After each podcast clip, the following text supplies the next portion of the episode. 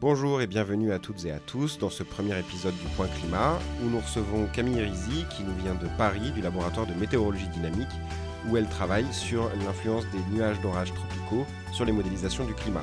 Alors elle va nous parler dans un premier temps de son parcours universitaire et académique et dans un second temps on parlera de ses recherches et de ses travaux de vulgarisation scientifique. L'entretien dure euh, à peu près une heure donc euh, mon introduction sera relativement courte. Je vous laisse euh, écouter cet entretien et on se retrouve juste après. Bonne écoute.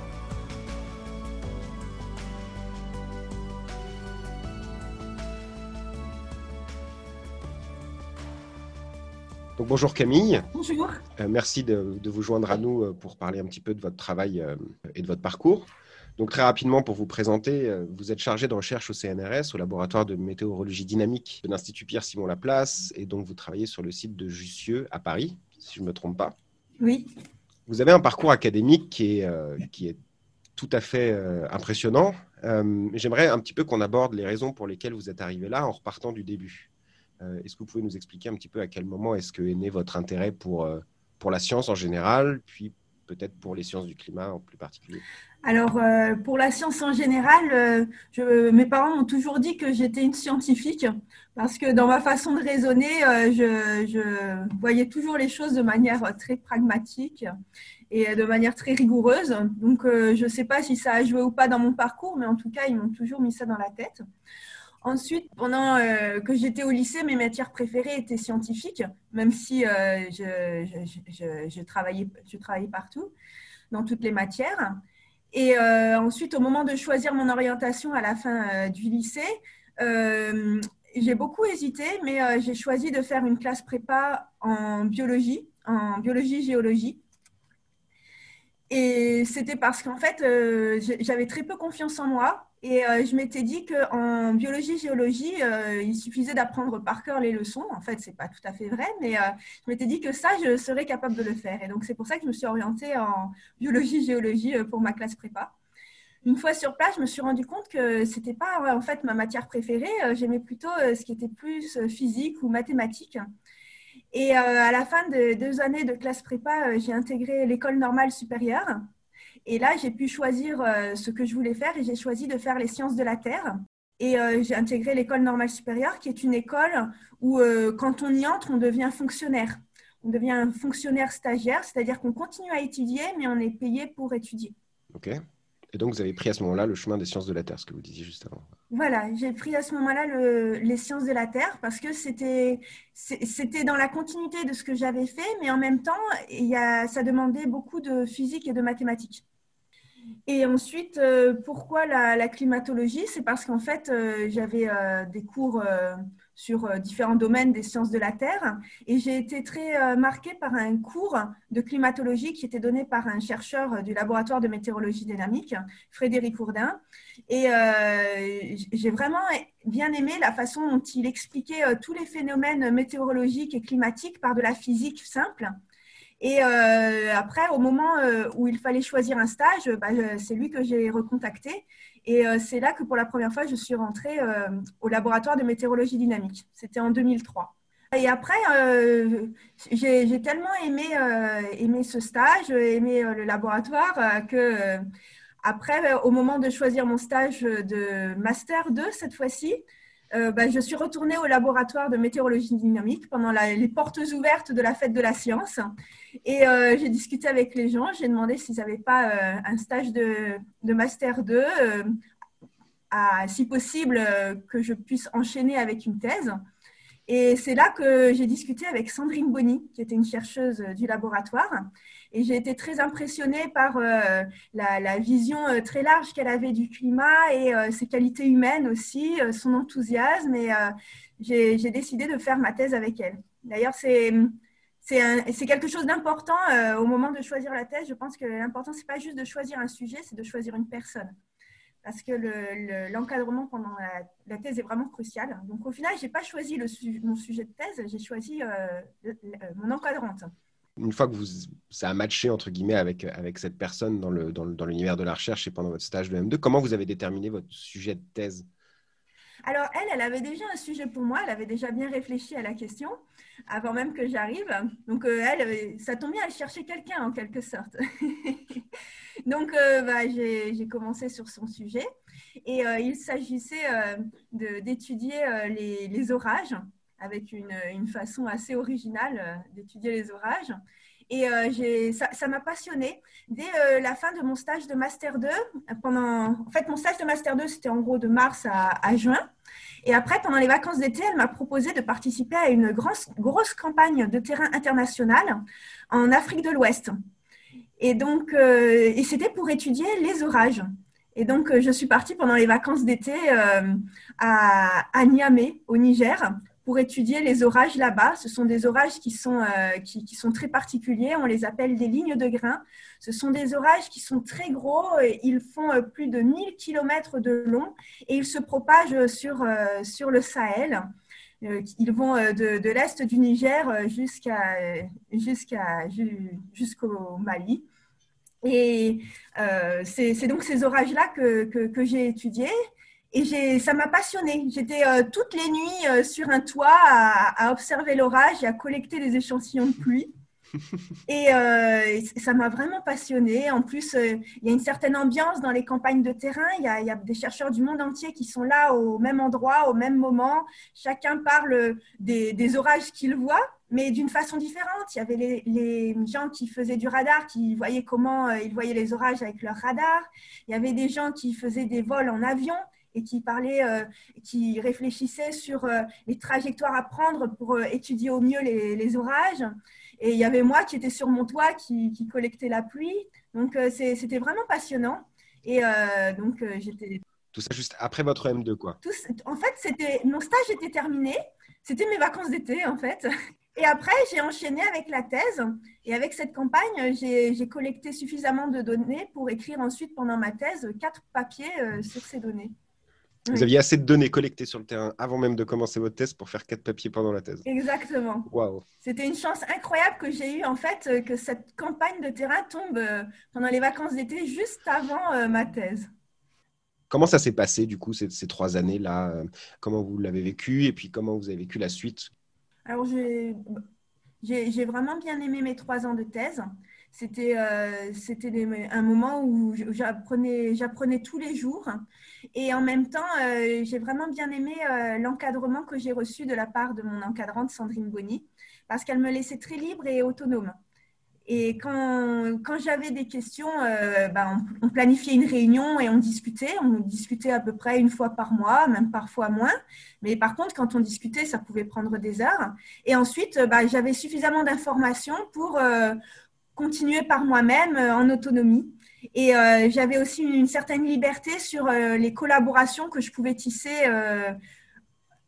en dehors d'elle, même parfois à l'extérieur du laboratoire. Et ça m'a permis de travailler sur des sujets très variés.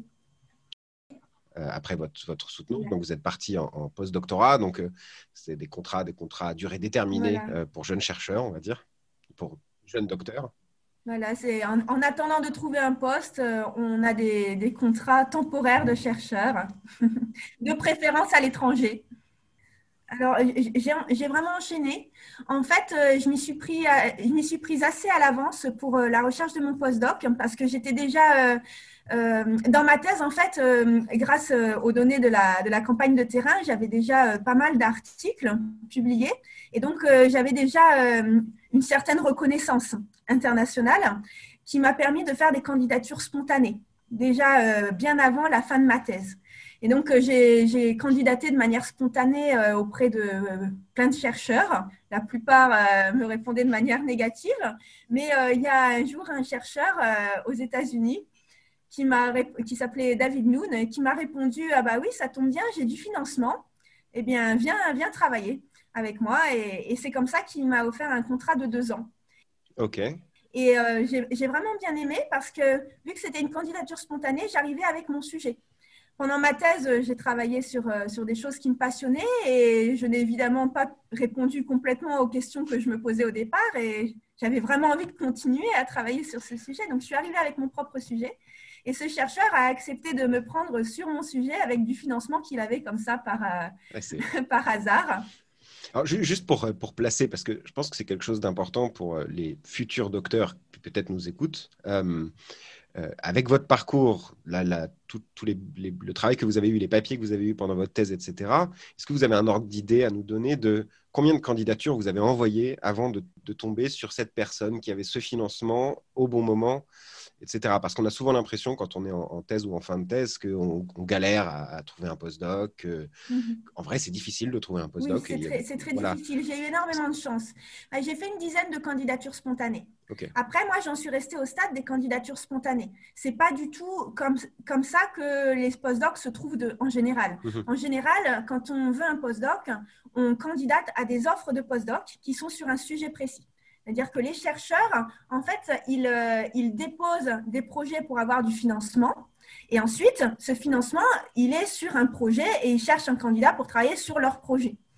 Euh, et en général, c'est comme ça que se trouvent les postdocs. Il y a des sites euh, comme MetJobs où on trouve des, une liste d'offres de postdocs et on candidate sur ces offres. Moi, j'aurais fait ça si je n'avais rien trouvé à la fin de ma thèse, mais euh, je suis d'abord passée par une étape de candidature spontanée. Et euh, donc, j'ai eu cette chance de, de tomber sur euh, quelqu'un qui avait du financement et qui avait suffisamment de liberté avec ce financement pour accepter que je vienne travailler sur mon sujet. Mais ça reste important de voir que malgré le fait que vous avez, vous avez réussi à trouver un postdoc en candidature spontanée, il y a quand même eu un certain nombre de refus qui ont précédé. Oui, une dizaine, oui. Mais c'est beaucoup de j'ai eu beaucoup de chance. J'ai eu beaucoup de chance, hein, là, même si j'ai eu 10 refus avant d'avoir, euh, avant d'avoir, euh, avant qu'on m'accepte. C'est beau. ça reste, il faut savoir que euh, c'est quand même une grosse chance. C'est-à-dire que la grande majorité des doctorants n'ont pas cette chance. Malgré un très beau parcours, les étapes qui peuvent être compliquées à certains moments. Oui, quoi qu'il arrive, même avec, un, même, même, avec toute la chance que j'ai eue au cours de mon parcours, ça, ça reste. Euh, avoir un poste dans la recherche, même un postdoc, ça reste euh, quelque chose qui n'est pas évident. Hum. Alors, donc, vous avez fait ce postdoc. vous étiez où exactement aux États-Unis? J'étais à Boulder, dans le Colorado, dans les Rocheuses. Vous êtes parti deux ans là-bas, si j'ai bien compris? Voilà. Comment est-ce que ça s'est passé euh, Et le postdoc et les étapes de candidature, le fait de passer un concours en France, Est-ce que vous pouvez nous en dire un peu plus là-dessus? Alors, euh, mon postdoc, je ne l'ai pas très bien vécu. Pourtant, euh, sur place, c'était un très bon environnement. J'aimais beaucoup euh, mon sujet. J'aimais beaucoup aussi la liberté que m'a offert mon encadrant de postdoc. Mais le fait de, vivre loin de mon pays, le fait d'avoir l'incertitude de l'avenir, de, ne pas savoir si j'allais un jour trouver un, poste dans la recherche, j'ai trouvé ça très angoissant. Et euh, du coup, euh, psychologiquement, j'ai trouvé que c'était euh, une, phase, une phase difficile. Et je n'avais qu'une hâte, c'était de rentrer en France. Et j'ai candidaté au, au, CNRS dès la première année, sachant que je n'avais aucune chance, parce qu'on ne prend jamais des candidats dès la première année de postdoc. Mais bon, on m'a dit que l'important, c'est de candidater le plus tôt possible parce qu'on on, montre son intérêt, on, prend date en quelque sorte. Donc, euh, j'ai candidaté euh, dès la première année, j'ai été évidemment refusée. Et ensuite, quand j'ai candidaté la deuxième année, euh, j'étais tellement. je, trouvais vraiment très difficile cette angoisse. Et je me, je, me, disais même que c'était la dernière année que je candidatais. C'était cette année ou jamais. Et donc, euh, c'est comme ça que. Enfin, je ne sais pas. Enfin, en tout cas, j'ai eu, la, j'ai, eu la, le CNRS euh, au bout de la deuxième candidature et ça, c'est beaucoup de chance.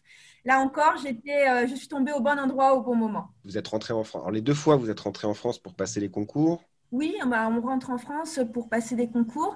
J'ai eu la chance que mon, encadrante, mon ancienne encadrante de thèse pouvait me financer les voyages de retour pour passer les concours.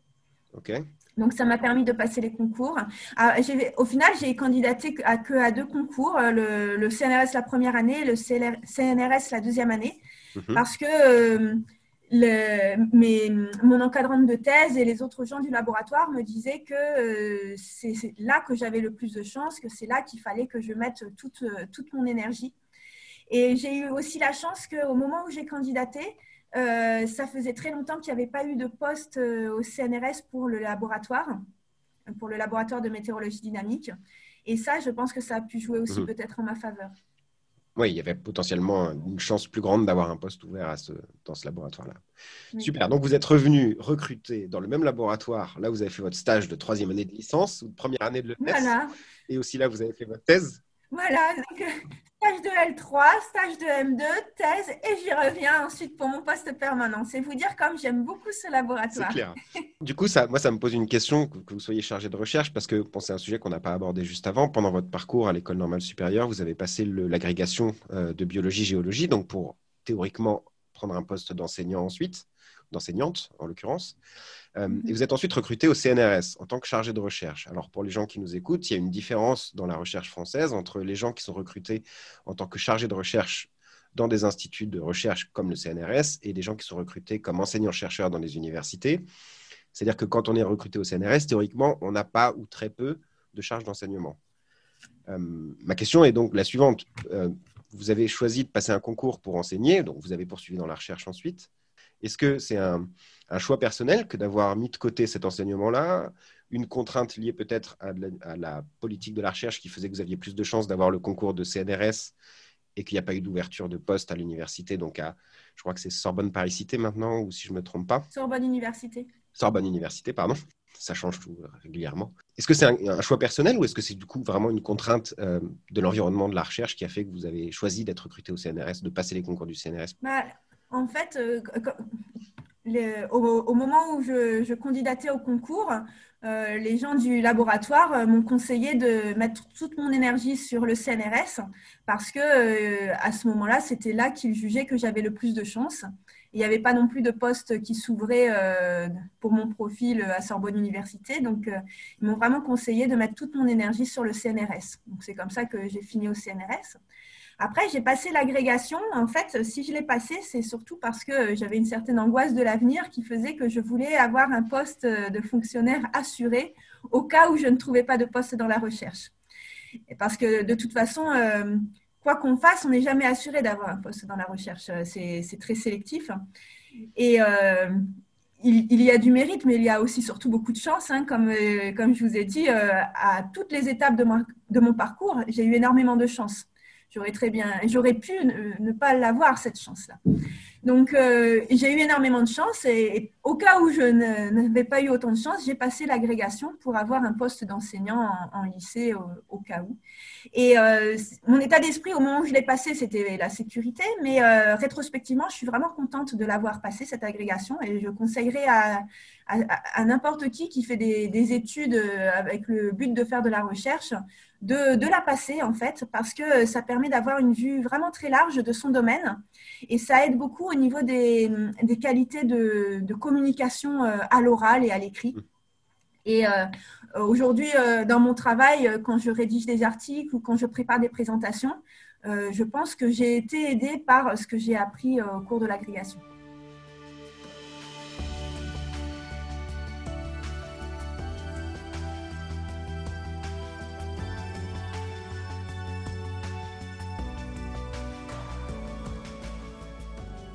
Va revenir maintenant un petit peu plus, si vous voulez bien, sur votre recherche. Oui. Il y, a, deux questions que je me pose. La première, c'est le nom de votre laboratoire. Vous êtes dans un laboratoire de météorologie dynamique et vous travaillez sur le climat. Et ensuite, vous travaillez sur des orages qui sont eux-mêmes des phénomènes qu'on appellerait météorologiques, puisque voilà, la pluie, euh, les éclairs, etc. Quel est le rapport entre des événements locaux comme ça et, le climat? Est-ce que vous pourriez nous, nous, expliquer un petit peu rapidement pourquoi est-ce qu'on s'intéresse à des événements comme ça? Alors, le nom du laboratoire, euh, laboratoire de météorologie dynamique, c'est historique. Et maintenant, dans ce laboratoire, on fait aussi bien de la météorologie que du climat. Ensuite, euh, moi, ce sur quoi je travaille, c'est à l'interface entre la météorologie tropicale et le climat. C'est euh, la, distribution statistique des variables météorologiques. Par exemple, la moyenne des variables météorologiques, comme la température, l'humidité, la, pluie. Et euh, donc, le climat, c'est euh, la moyenne de, de, la météo. Et alors, la, motivation, le contexte principal de nos recherches, c'est euh, le changement climatique. Le fait que lorsque les activités humaines émettent des gaz à effet de serre, la Terre se réchauffe. Pour éclairer les décisions politiques, il serait utile de pouvoir établir des projections de réchauffement climatique. C'est-à-dire, si on émet tant de gaz à effet de serre, de combien la Terre va se réchauffer? Pour, euh, pour réaliser ces projections climatiques, on utilise ce qu'on appelle des modèles de climat. Les modèles de climat, euh, ce sont des gros programmes informatiques qui permettent de simuler euh, l'atmosphère, l'océan, les surfaces continentales. Et ces modèles de climat, il en existe une cinquantaine dans le monde. Et ce sont eux qui sont utilisés pour faire les projections qui sont dans les rapports du GIEC. Quand on compare ces différents modèles de climat, on se rend compte qu'ils sont d'accord sur certaines choses. Par exemple, plus on émet des gaz à effet de serre, plus le climat se réchauffe. Là-dessus, ils sont tous d'accord. Mais ils ne sont pas d'accord sur l'amplitude exacte du réchauffement. Et pour une augmentation de gaz à effet de serre donnée, euh, différents modèles peuvent euh, simuler différents réchauffements et ça peut aller du simple au double. Quand on s'intéresse à la cause de cette différence entre les modèles, on se rend compte que c'est euh, principalement la façon dont ils simulent les nuages. Et c'est là qu'on en arrive au lien avec la météo. Parce que du coup, on parle de choses plus petites. Voilà, on parle de choses plus petites. Là, on arrive aux nuages. Là, je vous ai parlé de la température, mais le changement climatique, ce n'est pas juste un réchauffement, c'est aussi euh, des changements de pluie. Et euh, c'est même c'est même beaucoup plus important en fait parce que les ressources en eau euh, sont un des, mmh. défis majeurs euh, liés au changement climatique. Et euh, quand on regarde les changements de pluie simulés dans les tropiques par les différents modèles de climat, on se rend compte qu'il y a parfois des grands désaccords, parfois même des désaccords sur le signe des changements de pluie. Par exemple, dans les régions de mousson, certains modèles vont simuler plus de pluie en changement climatique, d'autres moins de pluie. Ce que vous appelez région de mousson, ça va être c'est le bassin de, de l'océan Indien ou? Oui, par exemple, la, voilà, la mousson indienne, la mousson ouest africaine, la mousson amazonienne. Ce sont les régions des tropiques où euh, il y a une saison des pluies et une saison sèche. Et donc, quand on, de nouveau, là, quand on s'intéresse à pourquoi certains, euh, modèles font plus de pluie, d'autres moins de pluie, eh bien, on, se rend compte que c'est la façon dont ils simulent les nuages d'orage. Donc, on en arrive aux orages, qui est un phénomène météorologique. Et donc, c'est pour ça que si on veut comprendre comment évolue le climat, il faut déjà comprendre comment répondent ces, euh, ces, ces, événements météorologiques au climat. Et en retour, comment le climat répond à ces événements météorologiques. OK. Donc, vous allez regarder, vous, à une échelle, entre guillemets, vous allez zoomer sur un événement local, à la fois temporel et euh, spatial, pour essayer de le mettre en relation avec le climat global euh, qui, lui est à une échelle, enfin l'échelle du monde et, euh, sur un, laps de temps plus, plus long. Si je ne me trompe pas, c'est à peu près ça. Quoi. Alors, euh, traditionnellement, en fait, la météorologie et la climatologie sont des disciplines assez séparées. En général, les gens qui font de la météorologie tropicale sont des gens qui ne font pas de climat et vice-versa. Et euh, c'est une des difficultés d'ailleurs qui fait que euh, dans les modèles de climat, euh, c'est difficile. Les modèles de climat ont du mal à, simuler les nuages et les nuages d'orage. C'est l'une des difficultés majeures dans ces modèles de climat.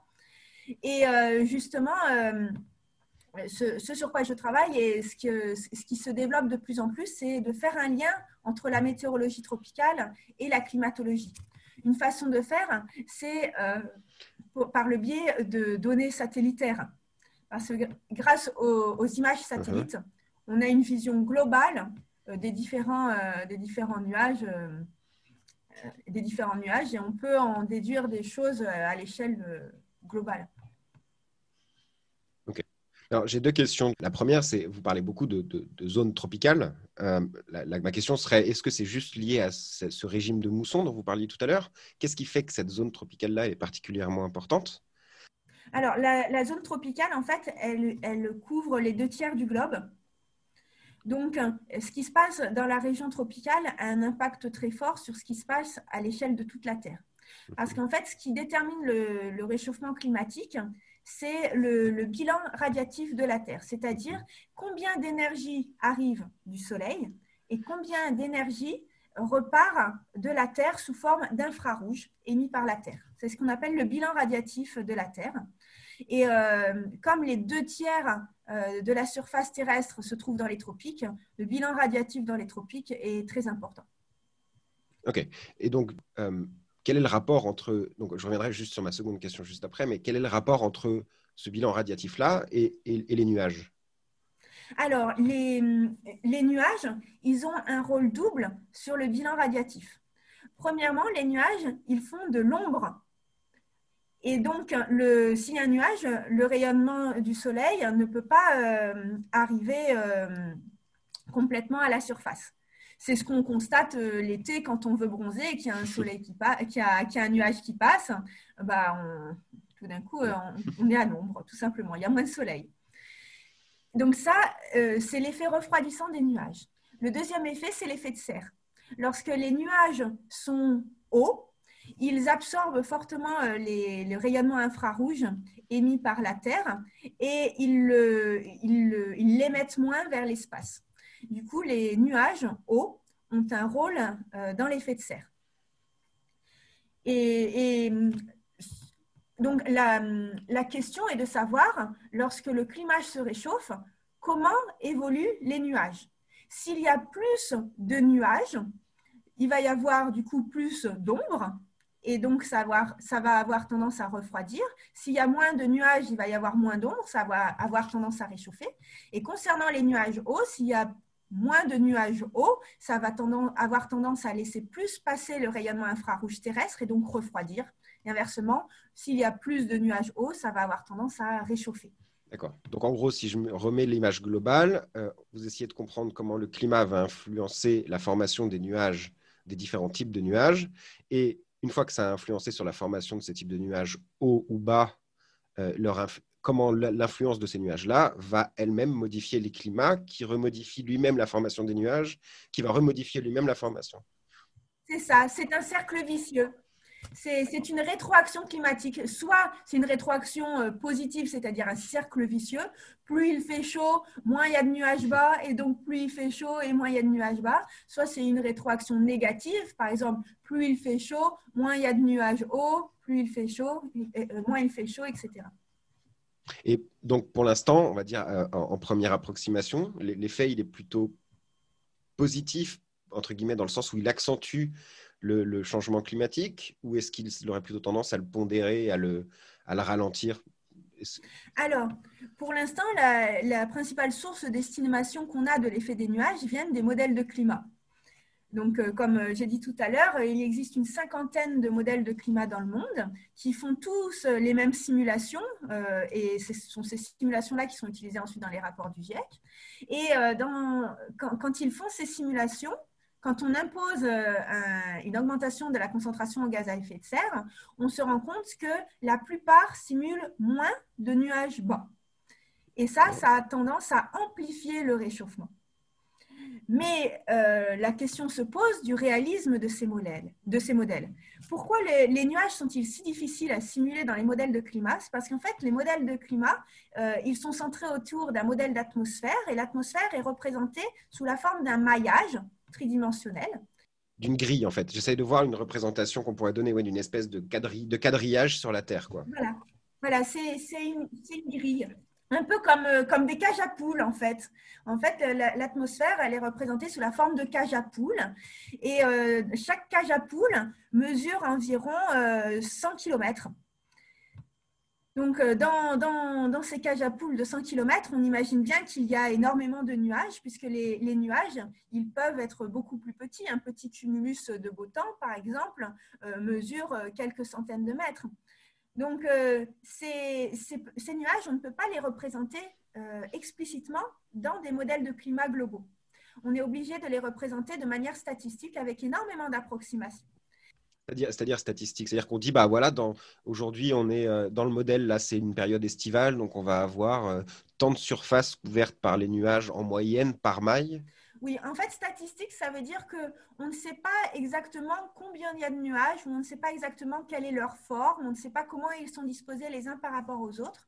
Tout ce qu'on sait, c'est euh, quel est le pourcentage de la maille qui est couverte par des nuages.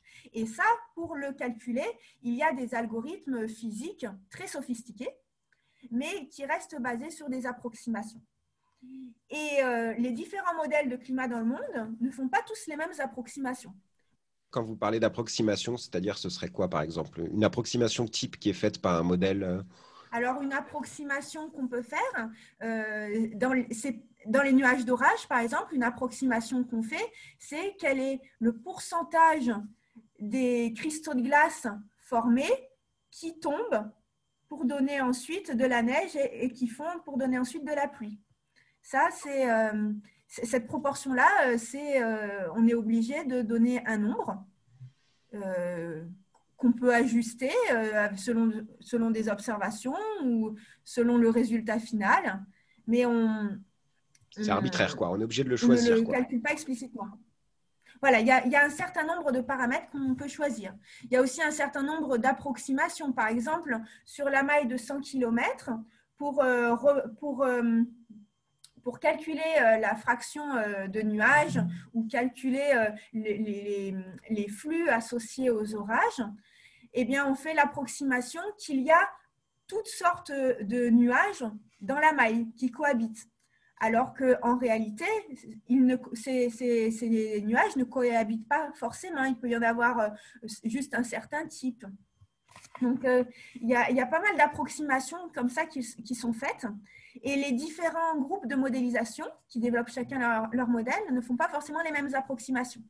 Et c'est pour ça que les résultats, euh, au final, sont différents. D'accord. Et alors, vous, parlez, donc on parle beaucoup de nuages, euh, vous avez parlé beaucoup de nuages, euh, pardon, euh, et, vous avez parlé un peu d'orages. Qu'est-ce que les orages ont de particulier dans ce scénario-là d'intégration des nuages dans des mailles, dans des modèles climatiques? Pourquoi les orages ont un intérêt particulier, s'ils en ont un alors, tous les nuages ont un intérêt particulier. Je vous ai parlé des nuages bas, par exemple. Les, nuages bas, en particulier les nuages euh, de type cumulus d'Alizé, ce sont les nuages les plus fréquents dans les tropiques. Euh, et ce sont des petits cumulus de beau temps. Euh, ils sont, ce sont les plus fréquents et ceux-là, ils ont un, rôle très important dans le bilan radiatif de la Terre. Et euh, quand on compare les différents modèles, on se rend compte qu'une euh, source principale de, différence entre les modèles, ce sont ces nuages bas, ces nuages bas euh, de type cumulus d'Alizé. Ensuite, il y a d'autres types de nuages. Donc, j'ai parlé des nuages d'orage. Ceux-là, ils sont très importants parce que ce sont eux qui donnent le plus gros de la pluie. Et donc, si on veut bien prévoir la pluie, il faut bien prévoir ces nuages d'orage. Pour vous donner un exemple, euh, dans, la, région du Sahel que j'ai étudiée euh, pendant ma thèse, pendant, la, campagne internationale, euh, les, orages se, trouvent principalement sous forme de lignes de grains tout à l'heure, je vous ai parlé des lignes de grains. Là, ce sont des gros orages qui sont sous forme de lignes qui peuvent euh, faire plusieurs centaines de kilomètres. Et ces lignes, elles se déplacent. Elles, euh, naissent au, au, milieu de l'Afrique de l'Ouest. Elles se déplacent ensuite, vers l'Ouest, euh, faisant de la pluie sur leur passage. Elles se propagent dans les modèles de climat où on représente l'atmosphère sous forme de cage à poules, avec des nuages et des orages dans chaque cage à poules, on ne peut pas représenter cette propagation. Ça veut dire que euh, la source de pluie principale au Sahel, qui sont ces orages propagatifs, elle n'est pas représentée dans euh, les modèles de climat. Voilà, donc ça, c'est un exemple. Un autre exemple sur lequel euh, euh, on travaille pas mal en ce moment, c'est la façon dont les nuages d'orage s'organisent entre eux. En fait, on se rend compte que euh, quand on regarde les images satellites, les, les orages, alors déjà, qu'est-ce qu'un orage? Qu'est-ce qu'un nuage d'orage? Un nuage d'orage, c'est un cumulonimbus. C'est une sorte de champignon avec de l'air qui monte. Au fur et à mesure que l'air monte, la vapeur d'eau condense et ça forme le pied du champignon. Et lorsque l'air arrive vers 10 km à peu près, il s'étale, formant le chapeau du champignon. Ok, oui, c'est le gros, c'est l'enclume, quoi. C'est la grosse enclume dont on a tous. Voilà, c'est l'enclume de l'orage. Exactement. Quand, on a un, orage, nous, euh, en, été, euh, on, peut voir cette forme de champignon euh, quand on regarde à l'horizon. Et euh, en fait, quand on regarde les images satellites, on se rend compte qu'il euh, peut y avoir comme ça des nuages d'orage isolés, mais souvent les nuages d'orage, ils aiment bien s'organiser pour former des amas. Donc, les lignes de grains, c'est un exemple d'amas qui est sous forme de ligne, mais il peut aussi y avoir des amas sous forme euh, plus, plus circulaire. Et en fait, on se rend compte que selon la façon dont ces orages s'organisent plus ou moins en amas, ça va modifier euh, l'humidité de l'atmosphère et modifier la quantité de nuages hauts. Et donc, ça va avoir un impact sur l'effet de serre. Mais sur une échelle, à une échelle globale, vous voulez dire ça? À l'échelle globale, tout à fait. Ça peut du coup avoir un impact à l'échelle globale. C'est-à-dire que si on compare, si on imagine une Terre avec que des cumulonimbus isolés et une Terre avec que des amas, ces terres, ces deux terres, elles ne vont pas du tout avoir la même humidité et euh, la même couverture de nuages hauts, et donc elles n'auront pas le même effet de serre.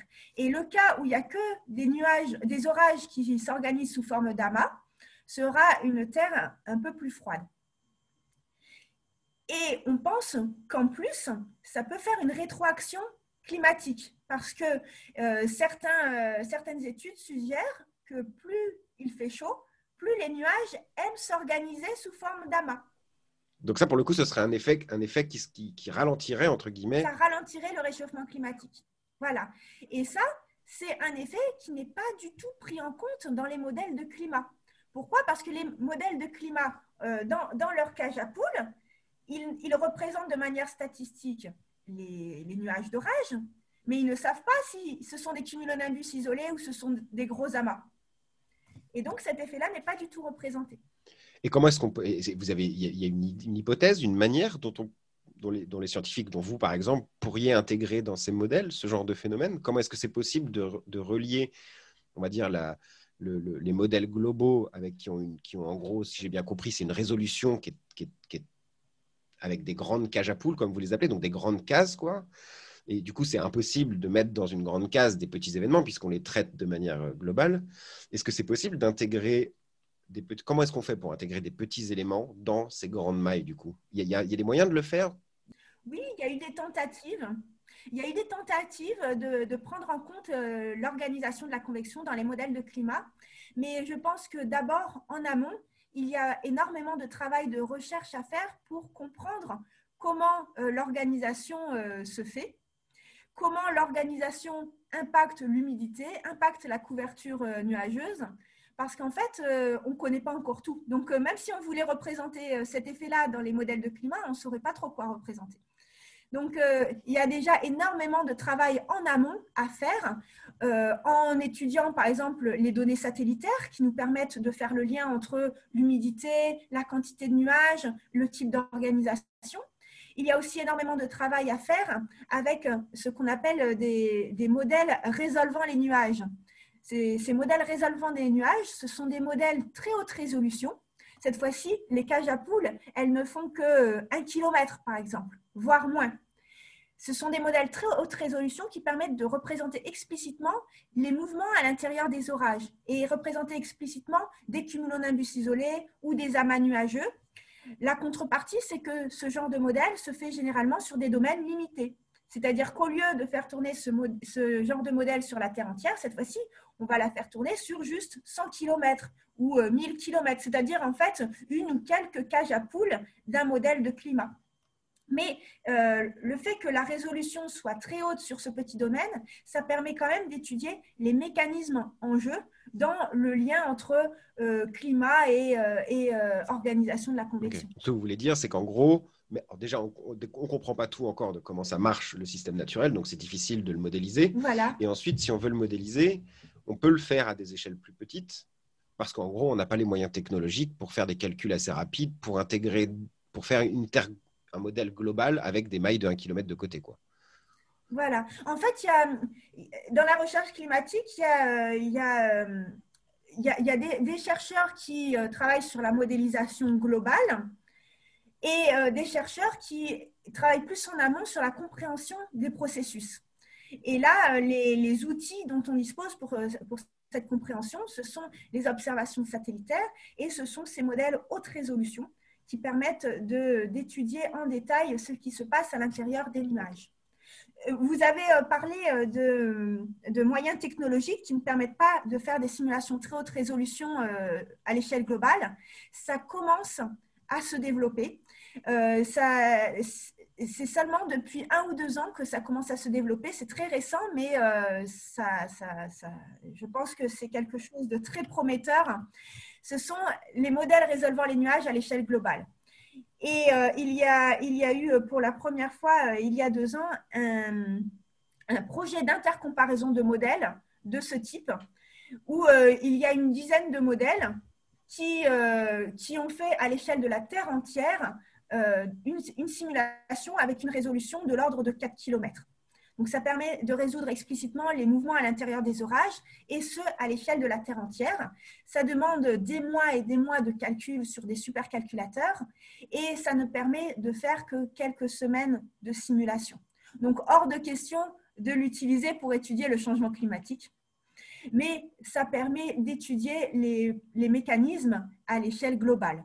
Et ça, c'est vraiment quelque chose qui nous manquait parce que euh, il y avait d'un côté les gens qui travaillaient sur les modèles globaux, sur le climat global, et de l'autre côté les gens qui travaillaient sur les mécanismes nuageux euh, sur des domaines limités. Et euh, l'émergence de ces modèles globaux résolvant les, nuages permet de réconcilier ces deux, ces deux communautés.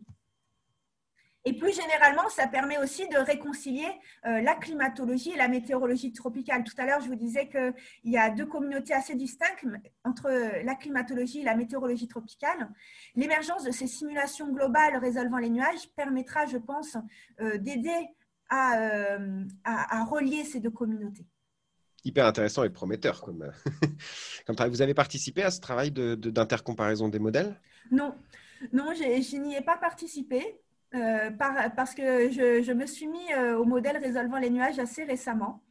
Mais euh, j'ai commencé à étudier les résultats de ces simulations. Ce qui est bien en fait dans la recherche climatique, c'est qu'on est, on est une discipline qui est assez, assez ouverte en termes de disponibilité des données. Et c'est tous les résultats de ces simulations globales résolvant les nuages sont disponibles gratuitement. Et donc, euh, même si je n'ai pas, pas participé à ce projet, j'ai pu télécharger ces données. Alors, euh, évidemment, euh, c'est pas pas c'est pas n'importe qui qui va aller télécharger ça sur son télé, sur son ordinateur portable parce que ce sont des terras et des terras de données. Donc il faut derrière une infrastructure de recherche capable de stocker ces, ces données là je vous propose qu'on fasse un petit saut sur un autre domaine de, votre, de vos activités qui, autre que la recherche, qui est donc toutes les activités de vulgarisation que vous avez. Euh, vous avez notamment euh, préparé, conçu euh, un, logiciel à, destination des enseignants et des élèves. Est-ce que vous pouvez nous en dire un petit peu plus sur ce, cette initiative Je ne sais pas si on peut appeler ça de l'enseignement, de la vulgarisation, de la médiation scientifique?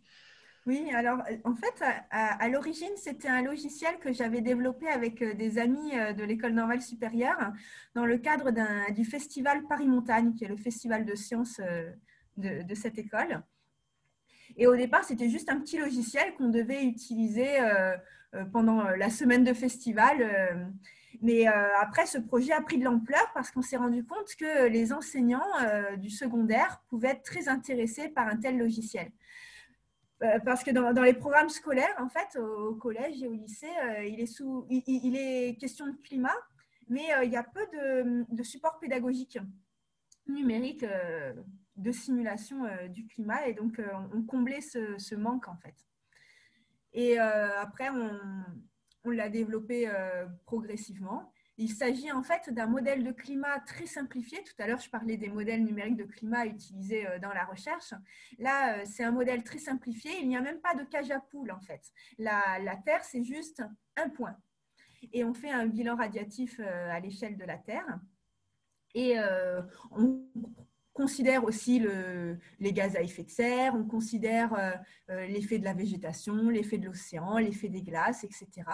Et ensuite, les résultats sont, sont, sont transmis euh, par le biais d'une interface graphique. Et l'utilisateur choisit différents paramètres. Il peut par exemple choisir d'éloigner ou rapprocher la Terre du Soleil. Il peut éclairer plus ou moins fort avec le Soleil. Il peut euh, supprimer la vapeur d'eau de la planète, il peut supprimer les gaz à effet de serre de la planète, il peut faire pas mal de, choses, euh, renforcer le volcanisme, euh, émettre encore plus de gaz à effet de serre. Et, ensuite, il obtient en quelques secondes les résultats sous forme de graphique. Mhm. Alors, ça s'appelle SimClimat. Donc, je mettrai les liens dans la, description du, du podcast pour les gens qui veulent aller regarder. Vous avez aussi fait, je crois, une série de vidéos explicatives qui sont disponibles sur YouTube, il me semble. Euh, il y a, je crois, même un ou deux articles dans la revue des enseignants de SVT que je mettrai aussi en, lien. Euh, ce que j'ai trouvé super intéressant dans ce, dans ce petit logiciel, en fait, qui n'est pas, pas très lourd, euh, c'est la simplicité de l'interface que vous avez mis en place et le fait qu'on visualise tout de suite. Euh, est-ce que vous pensez que c'est le genre d'outil qui permettra, qui va permettre, ou qui a peut-être permis déjà, d'augmenter le, on va dire, le niveau d'attention des gens aux problématiques du climat ou est-ce que c'est juste un outil pédagogique qui va se rajouter sur la multitude d'articles de choses qui sont à disposition des enseignants? Euh, est-ce que vous pensez qu'il faut qu'on fasse plus de communication sur ces modèles du climat, sur peut-être les mécanismes qu'il y a derrière, les équations que vous avez eu à utiliser? Alors, effectivement, sûrement très simplifié par rapport à ce que vous utilisez dans vos recherches. Euh, en gros, ma question, c'est euh, est-ce que vous pensez que c'est par ce genre de choses qu'on va faire comprendre aux gens les, impacts potentiels, les causes, les conséquences du changement climatique? Je pense que c'est surtout un, outil pédagogique qui permet en effet de mieux comprendre euh, les mécanismes de variation du climat. Je pense que la population est assez, euh, est assez consciente du problème du changement climatique. Quand j'interviens euh, pour le grand public ou dans, dans, le milieu scolaire, j'ai vraiment l'impression que les, les, gens ont sont convaincus qu'il y a un changement climatique en cours, que ce changement climatique est lié à l'homme. Euh, et euh, ils sont assez conscients de tout ça. Alors, ils ne sont pas forcément conscients des mécanismes et c'est souvent très flou. Par exemple, il y a souvent des confusions entre le changement climatique et les problématiques de la pollution de l'air, par exemple. Mais dans l'ensemble, mon impression est que les gens sont assez, euh, assez sensibilisés aux, aux problématiques du changement climatique peut-être que ce, qui, ce, qu'il ne, ce, qu'il ce dont ils n'ont peut-être euh, pas toujours bien conscience, c'est de l'amplitude du changement qui nous attend potentiellement d'ici 2100. Et d'ailleurs, un exemple, c'est que euh, on peut prendre comme exemple la convention, euh, la convention citoyenne sur le climat, là. à l'origine, c'était des gens tirés au hasard qui n'étaient pas du tout des écologistes il y avait de tout euh, dans cette population. Et rien que le fait d'avoir assisté à des exposés euh, de la part de, scientifiques qui leur parlaient euh, des projections climatiques, ça les a conduits à proposer des, mesures fortes pour lutter contre le changement climatique. Alors que ce n'était pas du tout des, écologistes fanatiques au départ. Hein. Donc, c'est comme quoi le fait de, mieux sensibiliser la population à l'amplitude des, conséquences du réchauffement climatique, ça peut, euh, jouer sur, euh, leur avis, euh, sur leur opinion, sur les mesures à prendre. Comment est-ce que vous vivez le fait de travailler sur un sujet qui est, aussi, qui est potentiellement aussi difficile pour les générations qui viennent? Comment est-ce que vous vivez le fait de travailler sur ce genre de problématique? Bah, On se questionne beaucoup. Et justement, euh, il y a eu euh, la semaine dernière une réunion, euh, une réunion de notre laboratoire sur le sujet justement, face à l'urgence climatique, comment est-ce qu'on vit notre travail de chercheur et comment euh, est-ce qu'on euh, est qu'on a envie de réorienter nos recherches pour les concentrer sur euh, des choses beaucoup plus urgentes face à l'urgence climatique? Est-ce qu'on continue à essayer de comprendre des petits phénomènes nuageux très pointus ou est-ce que on essaye de faire de la recherche plus appliquée, par exemple, qui pourrait aider directement à combattre le changement climatique? C'est un véritable questionnement qu'ont beaucoup de, chercheurs sur le changement climatique, je pense. Hein. Euh, je, n'ai pas la réponse à cette question. En tout cas, quand, je, suis au contact du grand public, euh, euh, ça me permet de prendre la température en quelque sorte de la société et de prendre conscience des besoins de la société vis-à-vis -vis de la recherche climatique. Mon impression est que la, plupart des gens sont quand même assez convaincus que de la recherche fondamentale reste nécessaire sur le changement climatique pour mieux comprendre les mécanismes en jeu et euh, affiner nos, projections climatiques. Donc, euh, j'essaye de, me rassurer en me disant que euh, face à l'urgence climatique, malgré tout, le travail que je fais au quotidien n'est pas si inutile que ça. Quelle est la partie de votre travail que vous avez réalisé jusqu'à aujourd'hui qui, vous rend, qui vous rend la, plus, fière, c'est-à-dire qui, a, fait naître en vous un sentiment d'accomplissement qui, peut-être n'est pas constant quand on fait de la recherche, parce qu'il y a souvent des moments un peu euh, laborieux et, répétitifs, mais il y a aussi des moments de réussite. Quel est le moment de réussite euh, dans votre carrière dont vous êtes le plus, la plus euh, fier Je pense qu'on peut utiliser ce mot-là. Et est-ce qu'il y en a un en particulier? Bah, en fait, justement, il n'y en a pas. je n'ai jamais eu l'impression d'avoir accompli quelque chose et d'avoir abouti à une réponse à mes questions. En fait, j'ai l'impression que le, climat, le changement climatique, euh, le rôle des nuages, des orages, c'est une question très compliquée. Et là, on est en train d'essayer d'assembler les pièces du, puzzle. En fait, c'est comme un grand puzzle avec des milliers de pièces. Et parfois, on arrive à, à faire coller quelques pièces mais euh, on, est, on est encore très loin d'avoir fini le puzzle. Et du coup, euh, jamais je me suis dit, ah là, je suis vraiment fière de ce que j'ai fait, j'ai vraiment réussi à répondre à la question que je me posais. Mais en fait, jamais. Et d'ailleurs, quand j'écris un article, euh, la, section qui me donne le plus de plaisir à écrire, c'est la section perspective. Parce qu'en fait, c'est là que je dis, bah, en fait, j'ai pas du tout répondu à, la question et euh, j'ai hâte, j'ai hâte de passer à, j'ai hâte de travailler sur la suite et de vous, de, de vous proposer dans le prochain article l'épisode suivant. Hein Super. Et, donc, euh, et donc la, dernière question qui est un peu, ça ce sera des questions un peu euh, euh, générales dans le podcast que je poserai à, tous les invités, c'est dans, beaucoup de domaines de recherche, en général, il y a quelques publications historiques qui sont très importantes, qui ont un petit peu posé les, les jalons sur, sur, dans, dans, dans, tous les domaines. Voilà. quelle est la référence bibliographique à laquelle vous pourriez penser dans votre domaine assez spécifique qui, a posé les bases, donc on va dire, de la, euh, du lien entre météo et climat dans les zones tropicales avec les nuages d'orage. Peut-être vous voyez ce genre de... Quelle est la publication historique qui a posé des, des bases importantes dans votre domaine? Alors, il y, a, énormément de, publications. En fait, on est, on, est une, on est un domaine très jeune. Et du coup, euh, il, y a, énormément de, publications euh, qui apportent chacune leur brique et qui, sont, chacune importantes. Je dirais qu'une une étape vraiment importante, ça a été dans les années 50, quand il y a eu les premières euh, simulations euh, numériques de la circulation de l'atmosphère. Et c'était d'ailleurs sur les premiers ordinateurs de l'époque.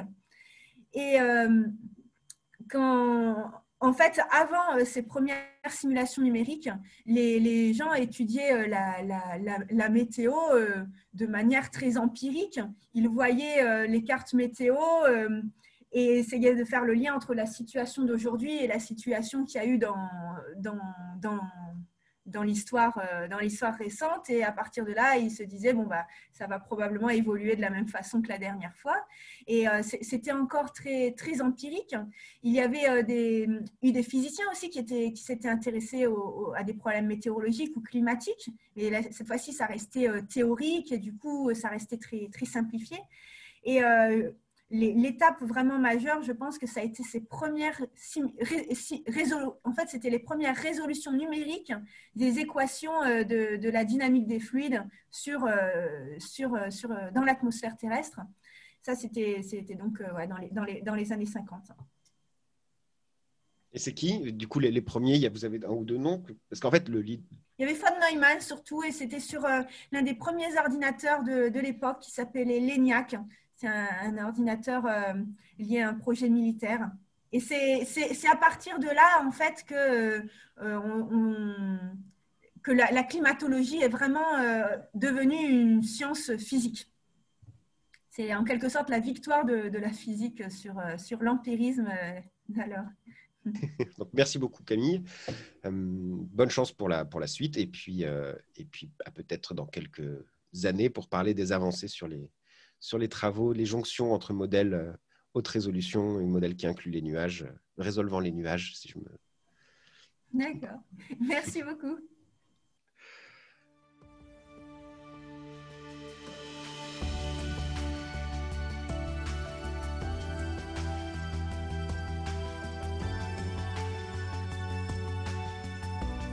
Voilà, merci d'avoir écouté cet épisode. Euh, j'espère que vous aurez trouvé la discussion euh, instructive, intéressante et intrigante et qu'elle vous aura donné envie d'en savoir plus sur les effets des nuages sur le climat, sur euh, le logiciel SimClim qu'a créé Camille avec ses collègues et ses amis de l'école normale supérieure ou juste sur son parcours académique. Dans tous les cas, euh, tous les liens seront dans la description euh, de ce podcast que vous pourrez retrouver sur Ocha et sur toutes les plateformes euh, Spotify, Deezer, etc. Si vous voulez en savoir plus sur nous, étant donné qu'on est en train de naître, ce projet est tout juste en train de naître, vous pouvez nous retrouver sur Twitter à l'adresse arrobase.climat. Vous pouvez aussi nous retrouver sur la page Facebook Le Point Climat ou sur Spotify, donc Deezer, les plateformes de diffusion de podcasts. Euh, je vous remercie. Euh, je vous retrouve dans quelques semaines pour le deuxième épisode où on parlera de dégradation des sols et de désertification et tout particulièrement de ses effets sur euh, le climat et les interrelations entre les sols et le changement climatique. Je vous remercie, je vous souhaite une bonne semaine et à très bientôt sur le point climat. Au revoir.